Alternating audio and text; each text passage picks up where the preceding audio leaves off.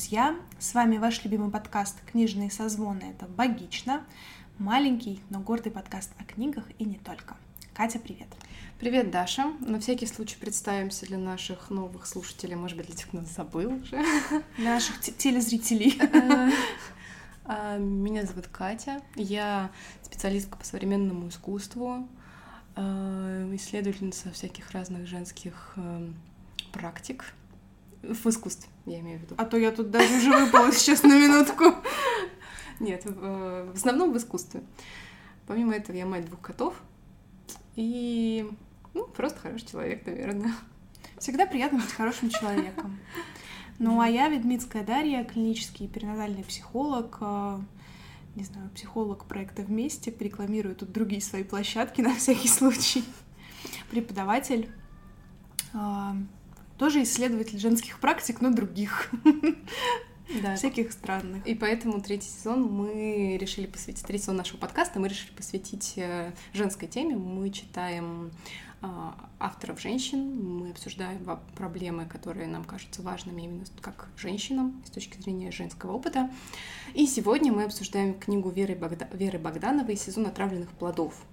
Финалист премии «Национальный бестселлер», и как мы вот буквально за три минуты до начала подкаста узнали, кажется, эта книга издана в серии «Роман поколения».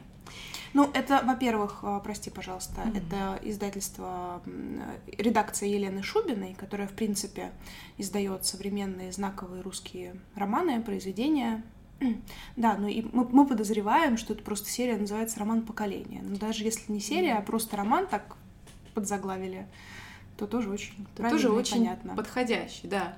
Я тоже подумала, что это удивительным образом подходящее название, пускай для серии, пускай для этого романа, какое-то такое, ну не клеймо, но в общем что-то, как его можно тип, тип, как-то вот обозначить. Но хотелось бы сказать, что этот роман все-таки не нашего поколения, а поколение нынешних 30-40-летних. Э, да. А, как мне показалось. Ну что, кто, кто первый будет делиться нашими впечатлениями? И вообще расскажем про книгу, наверное, сначала лучше. А, я впервые о ней услышала за несколько месяцев до выхода, когда, по-моему, площадка Forbes, Russia, Woman, вот что-то такое в запрещенной соцсети, публиковали отрывок из книги. Это был отрывок из конца книги, где главная, ну, одна из главных uh-huh. героинь Даша переживает опыт а, физического насилия. И меня очень зацепило. Не потому, что там было что-то про насилие, хотя это тоже все-таки актуальная mm-hmm. сейчас тема, но меня это зацепило тем, как это было написано. Потому что стиль романа мне очень близок, понятен, и это, наверное, вот тот стиль, который могла бы я потенциально использовать, если бы я что-то такое писала это что-то такое вечно тревожное, неважно, о чем автор пишет, но ты чувствуешь какое-то такое фоновое напряжение, тревогу, как, э, не знаю, вот оголенный нерв, э, натянутая струна, в общем, что-то mm-hmm. такое прям заряженное сильно. И меня это как-то очень сильно зацепило. Хотя там был очень небольшой отрывок, может быть, там подглавка какая-то. А, и я, собственно, поэтому сразу предложила книгу на подкаст, потому что, ну, все-таки новый роман, который очень так ярко выходит.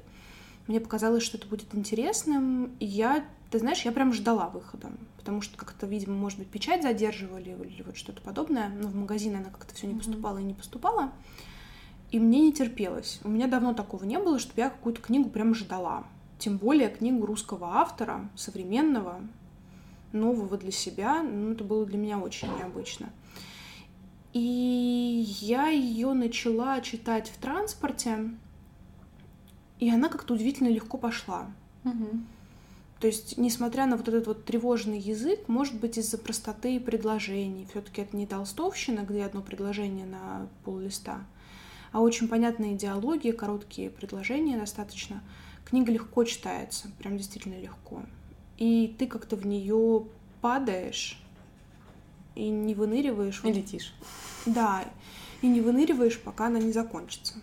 Ну да, я с тобой согласна, что читается действительно легко, но вот меня этот, мне кажется, даже нарочито простой язык не то, что смущал и не то, что отталкивал, но это не то, что мне очень нравится. Mm-hmm. И накладывая еще на то, что он описывает и ту антиэстетику, которая мне максимально не нравится, Мгм. эту проблемность нашего, ну, в принципе, нашего современного общества, да, можно так сказать, которая мне не нравится. Для меня э, в некотором смысле, ну, я не могу сказать, что чтение было пыткой, но чтение было тяжелым опытом, когда я Мгм. говорила себе, ну так, ну, ну, типа, надо, давай. И, наверное, я бы, если бы не, не подкаст, не стала бы ее читать, не потому что она мне там не нравится, не, а потому что тема болезненная, неприятная, мне лично, ну, как бы, Мгм. Именно на, на идеологическом уровне не близкая, в том смысле, что она ну, про разные виды домашнего насилия, эмоционального, физического, самого разного. И вот то, что я очень не люблю это, я не люблю, как, как- как, кстати, я поняла благодаря этой книге, я очень не люблю эстетику начала 2000-х годов, Мгм. больше, чем, чем 90-е, которых я практически не застала. Я страшно не люблю вот это всю вот эту деревню с мотоциклами, с пацанами, которые жамкают там сиськи без спроса, с мамами, которые говорит, ну чё ты топик короткий надела, вот тебе и пожамкали. Вот это я просто не, ненавижу. Ты знаешь, кстати, именно на этом моменте я подумала, что тебя вот это вот зацепит. Как ни странно. Но это не только, это просто такой довольно яркий момент, Да-да-да. э, который я подумала в очередной раз, что я это ненавижу. Я ненавижу многое другое. Я ненавижу, я не знаю, пьющих отцов. Я ненавижу, э, я не знаю, вот эти вот ме- мерить на рынке на На картонке. картонке. У меня это было один раз в жизни. Это мы покупали мой первый бюстгальтер. Мне было лет 12-13. Сначала я убеждала поллета, что он мне нужен, потому что я как бы видела, что у меня уже некрасиво через майку просвечивают соски. М. И я как бы... И это не... Я говорю, вот, ну смотрите, некрасиво, мне нужен бюстгальтер.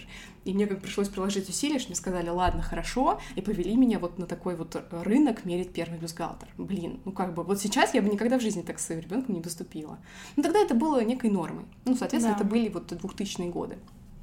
Ну, наверное, даже 2008 Сейчас, если надо чуть-чуть посчитать, да, 12 мне было в восьмом. А, Вот. Но давай все-таки немножко расскажем про роман. Э, Что бы я выделила? Э, Это история семьи, которая так постепенно разветвляется на трех молодых людей. На героиню Женю и, соответственно, ее родителей и бабушку. Э, Илью и Дашу, двоюродных брата и сестру Жени, у которых, чья мама — это родная сестра мамы Жени. Э, Ну и их Мужья, ну, бойфренды. Да, мужья, бойфренды и вот все, все вокруг этого. И через этих, э, ну, этот небольшой набор персонажей мы на самом деле сталкиваемся вот со всей хтонью вот этой антиэстетики, которую я не люблю. Вот со всем, что я сказала. С разными видами домашнего насилия, с разными видами, в принципе, эмоционального насилия и какой-то эмоциональной нечуткости друг к другу где более-менее таким ласковым персонажем является бабушка, но она какая-то такая немножко мерцающая. Вот она вроде есть и дарит свое тепло, но ни на что не влияет. И Ну, никак как и- защитить никого Как не часто может. бабушки Да. такими. Эм, И через вот этих персонажей мы вот реально сталкиваемся со всем набором проблем, которые могут быть. И помимо этого, со всем набором проблем, которые происходят в стране, в которой они живут. Даже это не касается напрямую семьи, хотя иногда задевает, но это а, Чеченская война, это теракты, которые были в Москве и в других городах, и Большое количество взрывов. да, взрывов, соответственно, ненависть к выходцам из Кавказа, которая связана с этим, потому что с- их ну, не всегда беспочвенно обвиняют в, во всех этих терактах, и происходит такая внутренняя ксено- ксенофобия, даже можно сказать. Вот, и мы, значит, наблюдаем через срезы разных периодов, это конец 90-х, начало 2000-х, середина 2000-х, и, по-моему, 2013 2013 год, это последний год, где мы за ними наблюдаем. Вот. И реально, эта семья все время на протяжении романа сталкивается с разными трудностями. Все время.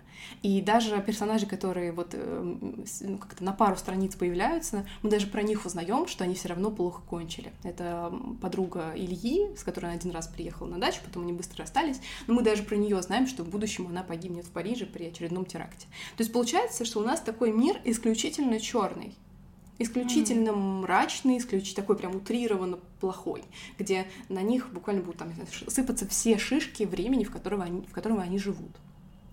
И это, это не хорошо, не плохо, это некоторая часть романа, и, наверное, то, что помогает нам как-то вот кожей почувствовать э, то, о чем пишет автор. Ты знаешь, а у меня а, вот такое впечатление. Ты говоришь про хтонь, с которой мы сталкиваемся в этом романе. Ну, удивительно, что спустя буквально там 20 и меньше лет мы понимаем, что мы сейчас это расцениваем mm-hmm. как хтонь, но тогда-то это все являлось чем-то абсолютно нормальным. Угу. И все те отношения внутри семьи, которые нам показывает Вера Богданова, являлись нормальным. Ну, это я... огромное поколение людей, которые поступали в университет по наущению, по желанию своих родителей. А, это вот эта нездоровая атмосфера гнобления внутри семьи, в шутку причем, да, как, угу. как бы в шутку но из-за этого вырастает огромное количество неуверенных в себе людей. Ну, выросло, да, уже а, да. в то поколение. И для меня, знаешь, вот это был каким-то приятным приятной неожиданностью, что спустя такое небольшое количество времени мы можем а, оценить происходящее там и тогда, и как-то его проанализировать, понять, что, несмотря на такой короткий, на самом деле, промежуток времени, мы очень сильно изменились. Понятное дело, что да, не все, но да, вот какая-то я согласна, только я не согласна с э, употреблением слова, слова норма, потому что это выглядит нормой внутри романа, потому что мы не видим другие семьи. И да, мы знаем, что это очень распро- распространено, но то, что это очень распространено, еще не делает, э, как бы, не, как это сказать это правильно, это не делает такое поведение настоящей нормой. Нет, ну тут я с тобой, э, скажем так, методологически не могу согласиться, потому что у нас нормой считается то, что э, как бы на данный момент времени является средним по больнице в обществе. Ну да, ладно, так, в такой точке зрения, да. И вот именно в тот период времени mm-hmm. вот такое поведение внутри семьи не было чем-то ужасным. Это сейчас постфактум mm-hmm. мы это все оцениваем как психологическое насилие, как там издевательство над личностью и вот это вот все. А тогда, понятное дело, что были семьи с более здоровой атмосферой, потому что на самом деле внешне э, эти семьи, они не то чтобы прям какие-то ненормальные или плохие. В одном случае это полноценная семья, где есть мама, папа, да, ну, бабушка, ребенок, который растет. Ну да, там чудненькая какая-то девочка, но тем не менее она из полной семьи, где особо никто не бухает, никто никого не бьет, значит, это вполне себе нормальная, социально успешная, приемлемая семья. Другая ее ответвление, да, с другой сестрой, там чуть менее успешно, потому что ранний брак, там один муж наркоман, другой там умер и так далее, но все равно нормальная такая среднестатистическая мамка, которая тянет своих детей. Mm-hmm. Опять же, там побухивает немножечко, но кто может судить в нашей стране одинокую женщину с детьми? Никто да в тот все. период времени. А мне кажется, да все. Нет, ну как бы понятное дело, что все, но одновременно с этим это как бы, знаешь, такая ну, была да. каста определенная, да, mm-hmm. потому что э, вот те отговорки, которые Мила использовала, мол, типа я одна этих спиногрызов тащу, и так далее, и так далее. Вот это такой карт-бланш как будто давала этим женщинам на исполнение любой вообще, любого мракобесия. Да. Угу. Но, конечно же, интересно отслеживать, как а, вот это поведение родителей влияет на развитие и становление детей.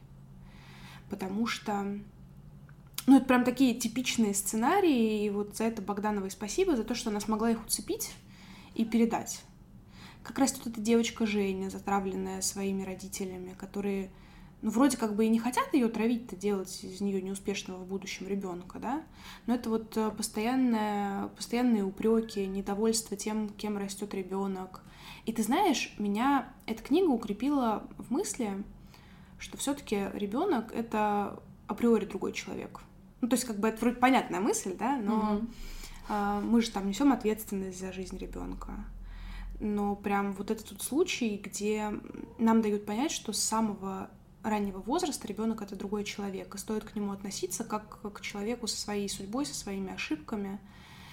И с одной стороны понятно, что родители-то, как взрослые люди, понимают, что, например, э, ранний брак, ранний ребенок это всегда ответственность не только самих родителей, да, но и родителей этих родителей. Угу. Потому что так или иначе ты все равно не бросишь своего ребенка и будешь ему помогать.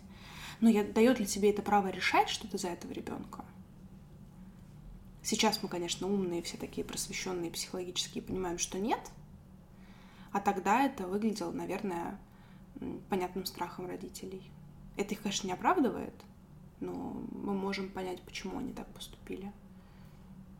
Хотя менее грустно от этого не становится. Да, и вот я еще подумала, в общем, только сейчас подумала, что, как правило же, такое поведение родителей связано еще и с их собственным детским опытом. А мы, к сожалению или к счастью, ну, в общем, в рамках этой книги совершенно ничего не знаем про родителей этих родителей. Мы mm-hmm. знаем только про бабушку, которая выглядит таким просто божьим дуванчиком, но мы не знаем ничего про них и почему они такие. Мы знаем, что дед их постоянно, ну, отец их бил. Понятное дело, что это один мазок, который ничего не решает, но ты знаешь, мне кажется, что вот эта книга как раз очень хорошо подсвечивает проблему не только влияния а, детско-родительского опыта на развитие отношений, mm-hmm. но и влияние времени и культуры, в которой люди находятся. Потому что они прям дети своего времени. Вот это вот а, торгашество на рынке, которое тогда было одним из способов а, выжить. Mm-hmm. И забавно, как... Ну, надо сказать сразу, что вот как раз там, моя бабушка, например, она там занималась торговлей на рынке овощами свежими. А, ну, это как бы это была отдельная категория людей. А бабушка моей подружки, она занималась именно продажей одежды. И вот эти вот тюки, вот эти вот клетчатые сумки, поездки на черкизовские, покупки колготок разного размерного ряда, э, я прям это очень хорошо все помню. И я помню, как, как бы как это способствовало тому, что одна бабуля, ну, она, понятное дело, что мне тогда казалось, что она бабуля, а женщине это было ну, 50 лет от силы, как она тогда тянула и содержала благодаря этому семью. И как сами герои романов, вот конкретно этого, как они расценивают это как неудачу, потому что они говорят о том, что своим детям, ты что, хочешь на рынке торговать? Что это такое ужасное. И мне это видится катастрофически неправильным, потому что это обесценивание труда, в принципе, любого. Понятное дело, что ты можешь это считать как свою личную неудачу, что ты сейчас торгуешь на рынке. Но елки-палки, вот мне прям хочется бить людей за это. За вот это обесценивание да. труда. Потому что, опять же, когда я росла, мне говорили, что ты можешь быть даже уборщиком, но ты можешь быть уборщиком в Кремле и твоя зарплата будет больше, чем у какой-нибудь благородной в кавычках профессии, да, но в регионе. А, и мне кажется, это правильно, когда детям дают понять, что любой труд ценен. Неважно, кем ты работаешь, как ты работаешь. Но если ты работаешь честно, это позволяет тебе содержать твою семью, то в этом нет ничего страшного. А знаешь, это ведь еще тоже такой э, момент, что, в как, что вот, наверное, как раз в 2000-е а, был э, паттерн того, что работать это вообще типа зашквар, что то, что ты, что типа твоя лучшая жизнь, особенно если ты женщина, вот как было, кстати, у Даши, по-моему, частично, это вообще не работать, это удачно выйти замуж и вообще не работать, и это было то, к чему многие стремились, и это по-разному э, как-то в популярной культуре обыгрывалось. обыгрывалось. Я вот сейчас вспомнила в моей прекрасной няне, у нее же, по-моему, был, ну, типить, ну, вот такой некий паттерн, когда она попала в семью, что она все думала, как бы ей хорошо выйти замуж, чтобы больше не работать. И, ну, это просто вот один из примеров, который я сейчас случайно вспомнила. Я уверена, что их было гораздо больше и что даже какого-то, ну, я не знаю, паттерна именно рабочего человека, который работает, занимается своим трудом, и не обязательно при этом, я не знаю, олигарх или там mm-hmm. продюсер музыкальный, вот, э, то э, такого практически не было. И это действительно было, что ты должен много зарабатывать, э, вот как у Ильи, ты должен чего-то добиться, а при этом все вокруг почему-то строится так, что ты максимум, что можешь, это работать инструктором в клубе по стрельбе тоже согласиться на брак, который тебе вообще не нужен, потому что это какие-то отголоски того, чего ты не получил, того, чего ты не смог, и полностью отказаться от своей жизни. И в некотором смысле, наверное, тоже оставаться в позиции жертвы, все время про себя думать, вот, я хотел того всего, я это вот из-за них я ничего не получил. И несмотря на то, что Илья один из самых ну, лучших персонажей в этой да. книге, по крайней мере, потому что он не совершает много насилия над другими людьми эмоционального, он не про физическое вообще. Хотя все равно он изменяет жене, э, нафига ты женился? Вопрос, который мы задаем из 2020-го, но не из 2013-го. Слушай, нет, ты знаешь, вот это э, действительно склонность людей идти по своему сценарию. Причем, знаешь, э, мне кажется, что у всех героев, ну вот про тех троих, про которых мы говорим, у них у всех была возможность выйти из этого привычного сценария. Но вот опять же, э, автору удается показать, насколько трудно из этой колеи выйти. Потому что как бы мы ни кичились своей психологической просвещенностью, проработанностью и чем-нибудь еще, все равно мы все в большинстве своем живем в рамках вот этих своих сценариев. И если нам удается хотя бы на миллиметр оттуда вытащить себя, то это прям действительно огромная победа потому что ну, это требует действительно больших усилий. И здесь видно, что герои хотели выйти из этих сценариев, пытались это сделать, но жизнь ставила им такое количество преград, препонов и как-то вот, в общем, подкидывала им на вентилятор. А, видно, что это их отбрасывало очень сильно назад. А вот вопрос, жизнь ли подкидывала? Ну, мне кажется, что да. А что такое, как жизнь может подкидывать? Это же подкидывают э, поступки других людей, ну, вот с взять, ты, ты э, живешь. Взять э, поступок родителей. Да, когда. Ну, давайте мы, наверное, будем. Все, с этого момента начинаются спойлеры. Да, начинаются спойлеры. Дело в том, что Даша и Женя, ой, Женя и Илья это двоюродные брат с сестрой, которые с самого раннего возраста чувствуют друг к другу непреодолимое влечение. И в какой-то момент все социальные устои идут далеко и надолго, и они понимают, что страсть и любовь друг к другу слишком сильна, и, собственно, случается у них роман очень гармоничный при этом. Вот надо отдать должное, да, что, понятное дело, что мы все там против инцестов и всего вот этого прочего, но тем не менее... Ну, кстати, это инцест э, вот в нашей культуре, в западной частично тоже. Э, культуры не христианские абсолютно нормально относятся да. к браку между двоюродными сестрами и братьями и вообще... Да, поэтому это действительно такая, ну, наша как бы социальная условность. И в какой-то момент, э, ну, естественно, дело доходит до беременности как это и случалось часто в начале 2000-х, как ни странно. А вот, а, беременность случается, мамки узнают обо всем этом, причем, ну, как бы случайным образом, да, хотя ребята уже, в принципе, были готовы к тому, чтобы объявить о своих mm-hmm. отношениях, а, официально их строить, несмотря на отказ родственников верить во, во всю эту, во всю эту мракобесие. Вот, но получается так, что родственники узнают раньше, ребята застигнуты врасплох, и случается, ну, такой вообще, как говоря, насильственный аборт э, с Женей. Э, потому что ей говорят, что ребенок э, развивается какой-то патологией серьезной.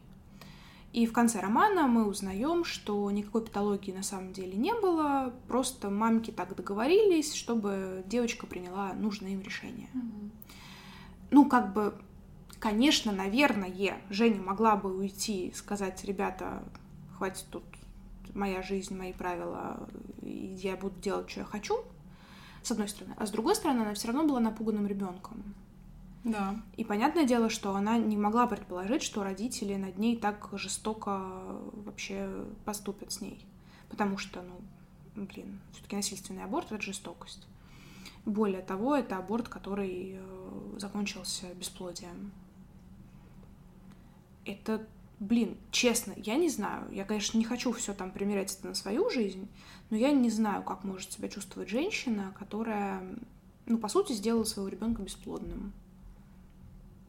Понимаешь, а я и не почувствовала по, по, по тексту дальше, что мать хоть сколько-то раскаивалась. Так вот в этом-то и дело, что она действительно не раскаивается. Но вот я как бы перекладываю это на более эмпатичных людей, и я не представляю, как... Потому что, понятное дело, что для матери ее поступок кажется правильным, угу. что она благое дело совершила, что аборт это был, был, было хорошо, и наверняка там были мысли, что типа а вот бесплодие это кара Господня за ваши грехи, наверняка. Угу. Но тем не менее, вот если просто представить эту ситуацию в чуть более эмпатичных э, каких-то или более чутких людях, э, как бы себя чувствовала мать на вот в такой ситуации? А им не хватает эмпатии. Им, им вот абсолютно не хватает эмпатии, по крайней мере, старшему поколению. Да. Наверное, младшему тоже, потому что эмпатию все надо как-то развивать, а как ты ее разовьешь, если у тебя нет э, примеров. Да. И поэтому единственная эмпатия, на которую хоть как-то способны наши герои, это эмпатия вот Жени и Лик друг к другу. И то такая, я не могу сказать, что все понимающая все принимающая, она, ну, насколько, насколько они могут. У них да. же тоже не получается быть эмпатичными к, там, к своим родителям, к Даше, к их третьей сестре. И, кстати, вот для меня было довольно, было довольно интересно, когда повествование вдруг резко меняется на оптику Даши. Mm-hmm. Потому что сначала мы все видим в основном оптики э, Жени, потом немножко оптики Ильи, а потом в какой-то момент оптика Даши. Я так удивилась, потому что я вообще не рассматривала ее как главную героиню этого mm-hmm. романа, потому что вначале действительно ее практически нет. Она, ну, она была маленькая. Да. И оказывается, что ее как бы не брали с собой, а, а Женя для нее, ну, по крайней мере, в раннем детстве была прям каким-то недостижимым идеалом. Да. Человеком, к которому она стремилась и который все время ее отталкивал. Потом к этому тоже привязались какие-то такие романтические фантазии, что мне показалось довольно странным. Мне показалось этот момент, что как будто автор хочет как бы максимально усложнить картину и добавить, ну, прям всего. Вот так же самое и с бесплодием. Мне показалось, что как будто автор такой, ну, вот еще и эту шишку вам. Вот как бы mm-hmm. прям был полный набор, полная корзина, и вообще не, не, нет возможности куда-то в ней маневрировать. Вот, поэтому ладно, ну, это, это опустим. Ну, были, Можно были. я сейчас сделаю ремарку? Угу. Мне как раз кажется, что вот эта шишка, все, все эти последние шишки, они очень в кассу, потому что если люди любят страдать, если они считают себя страдальцами, то вот в их жизни будет миллион один повод реально пострадать. И им действительно жизнь как будто будет добавлять, знаешь, типа, вот тебе еще. Вот, ну, нравится тебе страдать, ну, на тебе еще повод для страданий. Это mm-hmm. вот про то, да, про наше мышление, что мы выбираем, как нам вообще жить, во что нам верить. Да, но все-таки бесплодие это не то, что ты как бы сам себе можешь выбрать. Это, это не то, что то, ты сам что... себе выбираешь, но это типа ты такой, ну вот, говно в моей жизни происходит. И вселенная такая, говно в жизни, пожалуйста, вот тебе на лопате. Не, мне кажется, вот, вот то, что ты говоришь, это хорошо подходит к дальнейшим отношениям Жени в которой она ввязывалась. Ну, это тоже. Знаешь, что, типа, давайте мне все самое худшее, давай, заходи. Да, да, да, это тоже. Вот, вот это да, а вот в этот момент не знаю. Ну, так вот, о чем я подумала? Эм, я вдруг увидела ситуацию глазами вот этой младшей сестры, которая постоянно от них изолирована, mm-hmm. которая есть причины злиться на брата и не очень хотеть быть с ним в каких-то близких отношениях, но которая страстно хочет общаться, дружить с Женей, э, которая ее все время отталкивает. И я подумала, я до этого об этом не задумывалась что у меня же тоже есть двоюродная сестра, mm-hmm. которая младше меня на несколько лет, и с которой меня принуждали в детстве дружить. Mm-hmm. Ну, потому что я приезжаю к бабушке, мне говорят, ну вот Даша, обязательно играй с Дашей, обязательно, обязательно дружи. А когда ты ребенок, и тебя все время как бы заставляют, mm-hmm. тебе не хочется делать то, что да. тебя заставляют. И сейчас я думаю, что, возможно, я была ну, таким как бы неприятной фигурой в жизни Даши, вот mm-hmm. именно из-за этого, потому что она могла ко мне тянуться, а я не могла ее принять. Я ее все время как-то пыталась отталкивать. Даже когда мы там дружили, общались, это не была настоящая какая-то дружба, это была дружба под принуждением. И мне стало так эм, как-то ну, плохо, я почувствовала вину mm-hmm. перед, перед Дашей за то, что я, возможно, в детстве ее тоже обижала, и главное, что я об этом совершенно не задумывалась, вот до буквально прошлой недели, когда я читала mm-hmm. книгу. И как-то это по-другому немножко э, заставляет меня взглянуть на свое детство, свое прошлое. Вот тоже интересная мысль. Ну, ты знаешь, мне кажется, что отношения с младшими братьями и сестрами, там, не знаю, неважно, родными или двоюродными, это всегда очень сложный процесс, потому что ты не выбираешь, да, и действительно принудительный какой-то. Да, процесс. и как-то получается так, что не очень часто у родителей получается создать такие условия, mm-hmm. чтобы э, дети общались, ну, как-то органично, да. органично друг к другу, и не было бы никаких, я не знаю, принуждения, вражды, конкуренции, конфликтов, ну, каких-то прям серьезных. Потому что, понятно, они так или иначе все равно будут, ревности. Вот чтобы этого не было. Слушай, ну вопрос возраста здесь все равно играет. Понятное дело, что то, что интересно там 16-17-летнему, mm-hmm. еще не по возрасту 12-13-летнему. И это нормально, и было бы странно, если бы они этого ребенка таскали с собой по клубам, по полям, катали на мотоцикле и все прочее. Но да, история Даши, она тоже... Она стоит особняком, мне кажется потому что это тоже такой прям типичный паттерн поведения многих людей, многих женщин тогда и, может быть, даже сейчас, когда вот это вот э, ребенок залюбленный папы, причем не очень по-здоровому залюбленный. Mm-hmm. Сейчас бы какие-нибудь умные люди сказали, что это ментальная жена отца. Мама там выступала таким очень мешком для битья, по сути. Угу. И там действительно этот мужчина любил только свою дочь, так как умел, да, очень нездорово. И в попытках найти что-то подобное Даша натыкается на физический и психологический абьюз, по сути. И вот ее история как-то меня тоже цепляет, и мне кажется, что ее история это была одним из главных смыслов книги, потому что, как я себе это понимаю, что у Веры Богдановой э, одним из важных замыслов было освещение темы домашнего насилия. И она, собственно, ссылается на один из сайтов, на одну из статей, которая посвящена домашнему насилию. Если снова возвращаться к спойлерам, да, Даша, ну, наверное, убила все-таки своего мужа, который просто закрыл ее на несколько дней в квартире и избивал.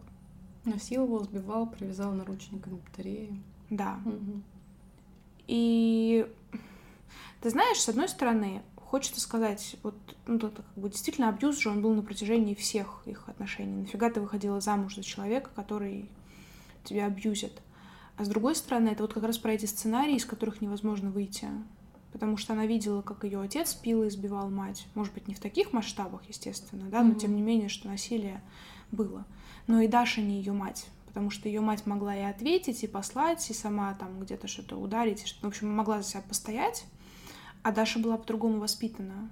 Она все-таки папой-то пестовалась как принцесса, и она менее жизнеспособна, чем ее мать в этом смысле. Поэтому вот эта тема домашнего насилия, того, как, как э, люди к этому приходят, как они оказываются вот в этом вот уже серьезном очаге, когда у тебя нет выхода, кроме как браться за нож. А с другой стороны, да, люди, находящиеся в этой ситуации, вряд ли они могут настолько хорошо отрефлексировать э, посыл книги и сказать, ну вот, теперь я все понял, пойду в какое-нибудь общество, защищающее мои права, мне кажется, грубо говоря, сливают, ну вот смысл был не в этом, смысл был подсветить эту проблему для тех, кто с ней никогда не сталкивался. Это тоже, Потому да, что это же замечательно удобная позиция. Меня не били, значит, этого нет. Значит, да. может быть, сама виновата и все вот эти прочие рассуждения. И хорошо, когда люди сначала говорят это, а потом осмысл... ну, понимают, что сказали не то, разбираются и, может быть, даже выступ... будут выступать за принятие закона, предотвращающего домашнее насилие. А, потому что мы все время, ну вот я, когда читала, я, собственно, читала в конце эту, этот небольшой кусочек из статьи «Новой газеты», я понимала то, что у нас уже много-много лет пытаются провести довольно адекватный закон, который бы предотвращал, собственно, самое худшее. Но его отвергают, даже не, ну, как бы даже не то, что отвергают, публично его обсуждают и осуждают, как будто вообще не читая текст. Об этом, по-моему, есть фильм у Шихман с... Боже мой, забыла, с Пушкиной. С mm-hmm. Пушкиной, которая, собственно, одна из раз, ну, разработчиков, разработчиц этого проекта. А, и там хорошо видно, что они говорят вот в проекте вот про это, про это, про это, а потом показывают, как э, ну, какая-нибудь Мизулина и другие говорят, да этот проект, и называют какие-то страшные вещи, которые вообще к нему не относятся. И как бы все переворачивают и изменяют внутри, наверное, какого-то такого общественного сознания, которое не готово слишком сильно вникать, и где-то вот в своем соку варится. И вот, вот эта вот ситуация такого какого-то глобального лицемерия вот людей, это, конечно... Ты знаешь, а мне кажется, вот эта ситуация как раз очень сильно подсвечивает э, одну большую проблему нашего общества в целом. Это отсутствие грамотности и нежелание брать ответственность. Угу. Потому что, а, ну нам сказали, что это про это, поэтому я сегодня буду верить вот в так-то. Да, сам ничего читать не буду. Зрения. Да. А у нас действительно люди не привыкли проверять, заниматься факт-чекингом, проверять mm-hmm. какую-то информацию. Это причем к любой теме вообще подходит, не только yeah. про закон о домашнем насилии. Да. Что действительно проще поверить э, человеку, желательно с похожей точкой зрения, да, потому что, ну, все эти законы, они какие-то, ну, там есть разные моменты, да, с которыми можно соглашаться, с которыми можно не соглашаться, но проблема в том, что это у нас как с поправками в Конституцию, ты не можешь согласиться с, каких, с, с какой-то частью. Да, ты берешь всей пачкой. Да, ты должен взять всей пачкой. Это тоже бред, конечно. И вот с этим тоже надо что-то делать, да, но с этим мы ничего не можем сделать, в отличие от а, хотя бы действительно проверки той информации, которую нам дают. Да. А еще, мне кажется, важной частью вообще для романа, и, судя по послесловию, это действительно так, было а, то, что автор пытался отрефлексировать вот именно... Свой вот собственный вот, опыт? Нет, нет, вот эти вот э, вечное состояние угрозы. Mm. Вечное ощущение, что ты живешь на волосок от смерти. Что вот мы действительно плохо это помним. Я прям по себе поняла, когда читала, что я очень плохо, плохо помню вот то, что были теракты я помню, что у нас в какой-то момент в школе, в классе появились, э, ну вот, группы, ну после, понятно, после Беслана. Mm. А, как себя вести, что делать, как предотвращать, на что обращать внимание, вот эти вот методички. Но меня, ну, я была ребенком, меня это совершенно не пугало, я вообще не осознавала, что в этом есть что-то страшное, что в этом есть что-то опасное. Это какой-то был просто фон. Более того, я помню, когда а, случился, собственно, Беслан, когда захват mm-hmm. заложников в школе, я очень хорошо помню день, потому что я была дома одна, и я буквально сидела с этим включенным телевизором. А, потому что у меня в этот момент рождалась племянница, и все взрослые были заняты этим процессом. А я сидела дома, вот, и я помню, а, ну, что вот вдруг по телеку об этом сказали, я как-то остолбенела и испугалась. Но испугалась не как взрослые сейчас пугаются, не как вот мы сейчас плакали все э, в феврале, а как-то по-другому. Я просто такая, типа, ничего себе, какое бывает. И я вроде понимаю, что это должно как-то меня пугать, что это mm-hmm. должно вызвать у меня какие-то чувства, а я ребенок. Ну сколько мне было? Восемь? И я просто пытаюсь вообще понять. Точнее, я не пытаюсь понять. Я что-то чувствую, но не пытаюсь понять. И я до сих пор не могу отрефлексировать, потому что я не отрефлексировала тогда. А потом, ну, как бы, радость, у тебя племянница родилась, ты как бы вообще про это немножко mm-hmm. отключаешься, забываешь и не осознаешь, сколько там дней прошло, чем все кончилось. У тебя просто сменилась повестка, у тебя там школа началась, вот свой, свой другой мир. И вот я реально поняла, что я как-то совершенно этого не помню, не боюсь что у наших, э, ну, не знаю, старших там, mm-hmm. у кого-то это родители, у кого-то это братья, сестры, дяди, тети. Ну, в общем, кого-то, кто-то, кто был старше, был, больше понимал, больше как-то с этим сталкивался прям вот сам, вживую, что у них действительно может остаться какой-то шрам от пережитых событий. А нас просто в силу возраста это как-то прошло по касательной. Ну, ты знаешь, я вот это как раз очень хорошо помню. Но у меня больше пугали взрывы именно. Хотя mm-hmm. как бы по, по возрасту я была еще меньше, но именно взрывы для меня были пугающим, потому что э, мы только примерно в этот период переехали из Тульской области куда-то вот ближе к Москве. И для меня Москва тогда и крупные города оказались именно пугающими именно из-за того, что люди не могут контролировать кто подходит к территории твоего дома, кто может что заложить куда-то в подвал.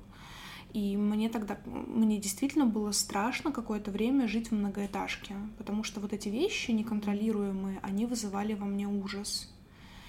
А потом следующий для меня вехой э, был Нордост, потому что там были, ну, скажем так, знакомые моих знакомых, и вся эта история, она вызывала во мне какой-то ужас, что ты едешь куда-то на какое-то важное событие и не можешь, опять же, проконтролировать, что там с тобой произойдет. И последней сильной точкой для меня стал э, взрыв в московском метро. Угу. Потому что я как раз очень хорошо помню этот момент, что я почему-то то ли не ходила в этот день в школу, то ли, ну, короче, как-то то ли я рано с нее ушла. я переписывалась с тобой, потому что я хорошо помнила, что твой папа ездит по этой ветке на работу. Угу. И я очень, я, знаешь, у меня была такая мысль, что, ну, там мы с тобой списались, там я узнала, что с дядей Сережей все хорошо, но я почему-то зациклилась на мысли о том, что студенты ехали в университет в это время. Да, да, и папа должен был ехать в это время на работу, и он не поехал, потому что то ли я проспала школу, и мы как-то все дружно проспали, то ли я такая, типа, не хочу сегодня идти в школу, у меня иногда такое было, и это прокатывало. Вот, и, ну, короче, папа из-за меня не поехал так рано, mm-hmm. он поехал позже. И я тоже хорошо это помню, но вот у меня в памяти осталось, что взрыв был только на парке культуры, вот там, где должен был ехать папа. А то, что там за час до этого взорвалась еще Лубянка, я да. даже не помнила. И когда я сейчас читала, я такая, блин, реально это же было так. Но ты настолько фокусируешься вот на том, что тебя лично касается, что все остальное проходит как будто вот в какой-то дымке. А я почему-то именно Лубянку больше помню. Но я прям вот этот момент очень хорошо помню, и тогда я прям, знаешь, я начала понимать уже постфактум, вот сейчас рефлексируя все это, я начала понимать своих родителей, которые боялись отпускать нас, например, в Москву гулять. Мгм. Там, типа, ты в восьмом-девятом классе, тебе уже хочется что-нибудь такое, а родители говорят, нет, нельзя, там, и их страх очень понятен в этом смысле. Потому что, ну, блин, мы дети, мы можем телефон не брать просто потому, что нам весело друг с другом болтать, и он, а, там, не знаю, на беззвучном режиме Мгм. стоит, а родители в это время сидят дома и сидеют, потому что они не понимают, что с тобой происходит. Но опять же, ты это понимаешь постфактум, когда ты уже взрослый и подходишь к возрасту своих родителей. Но вот так- такого рода страхи, они, с одной стороны, кажутся нам сейчас э, незнакомыми, да, потому что ну, мы не так это действительно Да. ощущали. А с другой стороны, то, что происходит в нашем мире сейчас, последние несколько лет, это такой же травматичный опыт для нас. И просто мы будем бояться уже немного других вещей. Мгм. И еще, кстати, это тоже недавно возникшая у меня мысль из-за того, что мы сейчас как-то очень много все-таки читаем русскоязычных современных авторов. И интересно, как одни и те же вопросы подсвечивают разные авторы. Потому что когда мы читали Евгению Некрасову и ее Домовую любовь. да, домовую любовь. Там же был молодой человек, как раз, который переживал тоже вот именно взрыв в доме. И как он справлялся с этим ужасом, который, по сути, тоже очень сильно навредил его взрослой жизни. И вот интересно, как наши авторы играют с общими для нас темами, как каждый высвечивает свое.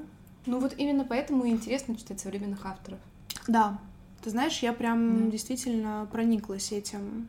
И особенно для меня, конечно, стало открытием именно авторы, которые рефлексируют над понятным тебе опытом.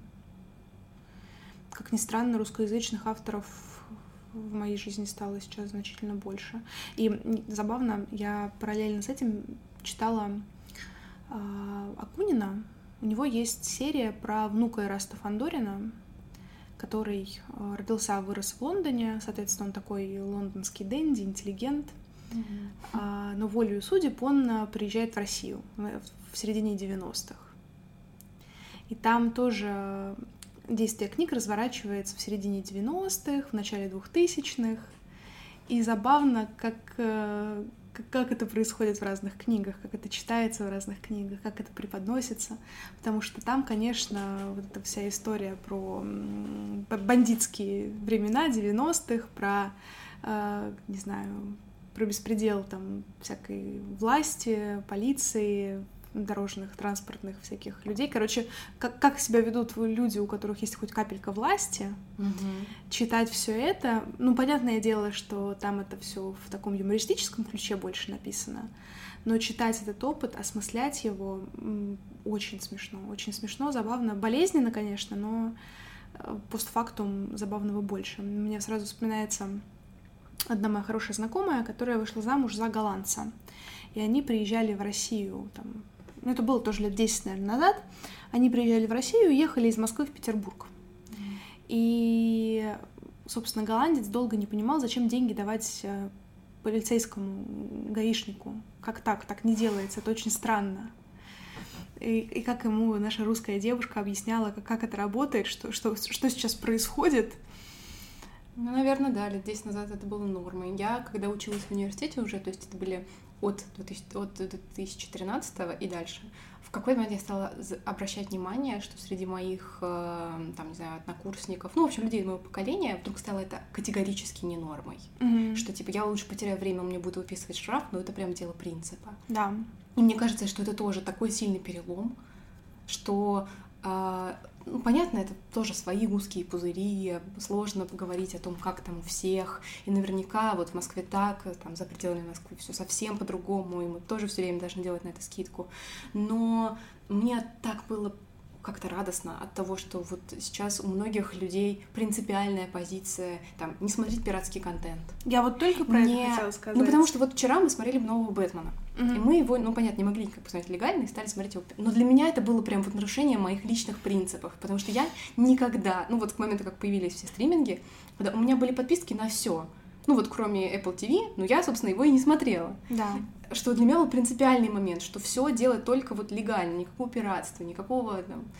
А тут как мне приходится нарушать свои принципы, и мне как бы от этого неприятно, потому что я была искренне уверена еще там до полгода назад я была уверена, что как бы мир, который я себе представляю, который живет по адекватным правилам, адекватному моему мировоззрению, он возможен, и он существует уже. А, что-то я вспомнила и тут же забыла. Я видела цитату в музее, который был посвящен искусству будущего. Блин, я ее забыла, но это гениальная цитата. А мне кажется, ты ее уже приводила. А, не помню, возможно. Но там был смысл, сейчас уже не, не помню, как это красиво, но смысл был, был в том... А, вот, будущее наступи, оно уже наступило, просто оно еще недостаточно распространено. Mm-hmm. И вот это, мне, вот это просто мой девиз по жизни теперь. Вот, вот как я увидела это, и как это сформировалось в какую-то лаконичную позицию.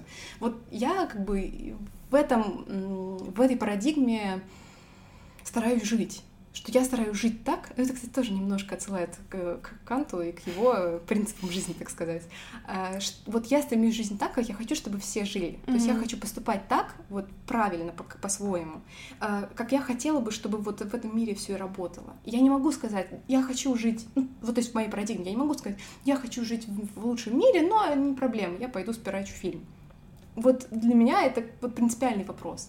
Так не делать. И, наверное, я больше не буду смотреть пиратские фильмы, потому что, ну, раз это так сильно меня как-то вот а, так сильно mm-hmm. идет наперекор моим каким-то представлениям. Хотя, опять же, я прекрасно понимаю, что может быть такая ситуация, когда настолько страшная, настолько страшную ситуацию тебя ставит, что такое, да я дам эту взятку, лишь бы только там с моими близкими ничего не случилось. Ну, мы, да, не говорим Стоп, о крайних конечно. ситуациях. Ты знаешь, у меня вот именно с пиратскими, с пиратским контентом а, такие же переживания.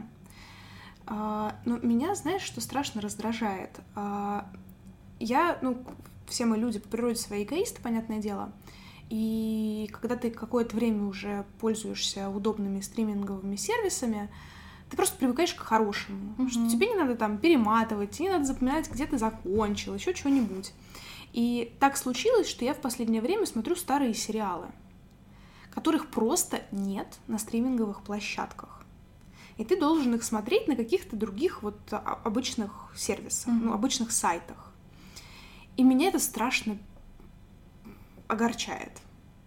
Потому что я готов заплатить за собственное удобство. И мне кажется, это тоже важная фишка нашего поколения, что мы понимаем смысл переплатить для того, чтобы нам было что-то удобно и комфортно. Ну да. Я готова переплатить, но елки-палки, почему мне не предоставляют такой возможности? Ну вот это тоже показывает то, что мы все-таки э, ну, не хочу это говорить, но не могу придумать другой, э, другого описания. Сытое поколение. Да, это правда. Мы действительно сытое поколение. И мы ценим свой комфорт. Да. И, мы, и вот по нам, мне кажется, хотя понятно, что тоже не по всем, но видно, как э, благополучная жизнь идет человеку на пользу. Как да. она излечивает какие-то, ну, наверное, можно так сказать, травмы, которые были у наших родителей. Вот почему, хотя, наверное, достаток моих родителей сейчас больше, чем мой, потому что, ну, они уже имеют больший опыт профессиональный, зарабатывают, ну, то есть зарплата моего папы больше, чем моя, это сто процентов. Но имея такой доход, все равно для них какая-то внутренняя норма скорее пойти что-нибудь купить по акции. Сэкономить, купить не хорошие макароны, а дешевые макароны. Вот для меня это уже неприемлемо. Я вот думаю, зачем я буду экономить, я лучше куплю меньше, но лучше.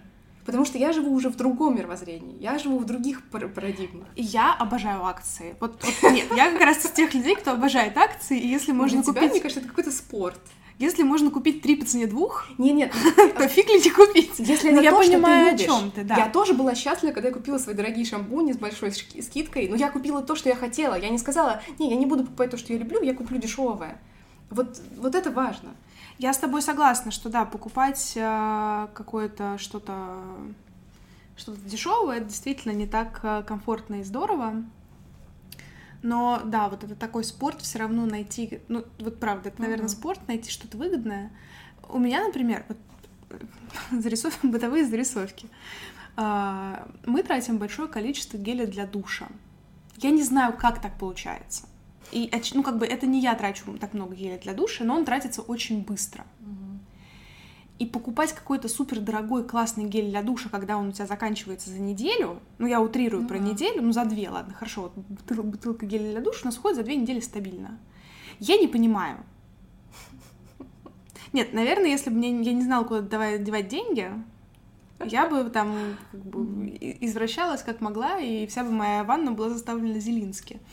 Но, блин, я уже такая, типа, так, может быть, пятилитровые банки геля для душа — это наш вариант? В общем, не знаю. Я пока э, в серьезных раздумьях, что делать с гелями для душа и с э, средствами для мытья посуды. Слушай, я рада вот чему, что, несмотря на то, что мы вообще сегодня собрались обсуждать довольно мрачную, болезненную книгу, мы заканчиваем на такой позитивной ноте. Мы в неком смысле иронизируем над собой своими привычками. И это хорошо, это хороший знак. Да, я с тобой согласна. Это и, умение рефлексировать. Да, и, наверное, еще некий хороший знак оглядываться на свое недавнее прошлое и понимать, какой шаг мы сделали вперед, сколько шагов мы сделали назад, куда лучше бы двигаться нам дальше. Да, я с тобой абсолютно согласна, а, но у меня еще и, и еще один вопрос возникает: как не нагадить своим детям? Понятное дело, что мы все ну, равно ну, подпортим жизнь, и они найдут повод пойти к психотерапевту, как я всегда говорю. Но тем не менее, да, вот это, ну ты знаешь, как бы вот эта книга в том числе в очередной раз а, мне подкинула эту мысль, что как ты не старайся, ты все равно не будешь идеальным родителем. Ты угу. действительно там где-нибудь ребенку своему поднагадишь. Причем понятное дело, что так же, как герои этих книг, ты это не будешь делать намеренно. Но все это будет проблемами наших детей. У нас есть проблемы, доставшиеся нам от наших родителей, от нашего времени, да, в которое мы выросли. Да. У них будут У них такие будут же свои, свои проблемы. Свои, не такие же. В том-то и дело, они, скорее всего, будут не такие же. Но свои. Что мы сможем как-то пережить и понять, что с нами сделали не так. Так уже не сделаем, но сделаем по-своему. Да, да, да, да. И все равно где-то что-то накосячим и так далее, но это будут уже их проблемы, которые им надо будет решать. И ты знаешь, меня эта мысль так успокоила. Прям правда. Потому что, а, как ни старайся над воспитанием детей, все равно, а, если ребенок захочет стать наркоманом, он им станет. Ну, я там крайность, да, какую-то беру. Мне кажется, нет. ну ты можешь стараться там и так далее, но когда ребенок там у нас же люди приспо... ну, как бы к плохим привычкам не только в молодом возрасте ну, да. пристращаются, да, если ребенок хочет там какую-то такую плохую вещь сделать, даже в взрослом возрасте он ее сделает, порой как-то не старайся но это, блин, другой человек, и он имеет право на косяки, на свои. И вот это меня прям прям расслабило и дало понять, что мы ответственны, в очередной раз понять, что мы ответственны только за свою жизнь в этом смысле. Да, мы можем помогать своим близким, мы ответственны там за нашу семью и так далее, но все равно надо осознавать, где заканчиваются твои личные границы и начинаются границы другого человека. Да, да, это правда. Вот. Вера Богданова мне очень понравилась. Я как-то... Ну, я, правда, честно говоря, наелась и Акунина, и вот Богданова. У меня немножко передоз начала двухтысячных. Да, нам нужно куда-то немножко сманеврировать. Да, но при этом на меня очень завлекательно в майбуке периодически смотрят э, книги Некрасовой. Я все-таки очень хочу прочитать ее «Колечную малечину». Уж больно она как-то mm-hmm. светится ярким светом. И там еще, по-моему, и новая какая-то у нее книжка выходит, или там что-то. Кожа вышла. Да, да, да, да. Так давно. Точно. Ну вот, и как-то и тоже интересно, но и душу себе драть невозможно такое количество раз подряд. Да. Поэтому хочется переключиться на что-то более а, развлекательное. Так, Поэтому мы будем читать ты 24. Ну, она короткая. Не, ну оно хотя бы не 2000 Да, я надеюсь, что как раз за мою поездку в метро сегодня же я ее прочитаю. Да. Ох, ну что, а, Спасибо, что вы нас послушали. У нас мы немножко не смогли выпускать, не пропуская недели, поэтому нас не было на прошлой неделе. Но зато мы возвращаемся и теперь вроде как пропускать ничего не должны. Ну, Но мир изменчивый нынче, поэтому да, не да. будем ничего так уж вам обещать. На следующей неделе мы обсудим книгу «Ты-24» Лены Кончаловской, раз уж мы ее упомянули. Вот мы обозначим свои намерения, вот вам чтобы спойлер. нам не было, не было куда отступать. А, вот. Берегите себя и своих близких. Спасибо, что были с нами. И пока-пока. Пока. -пока. пока.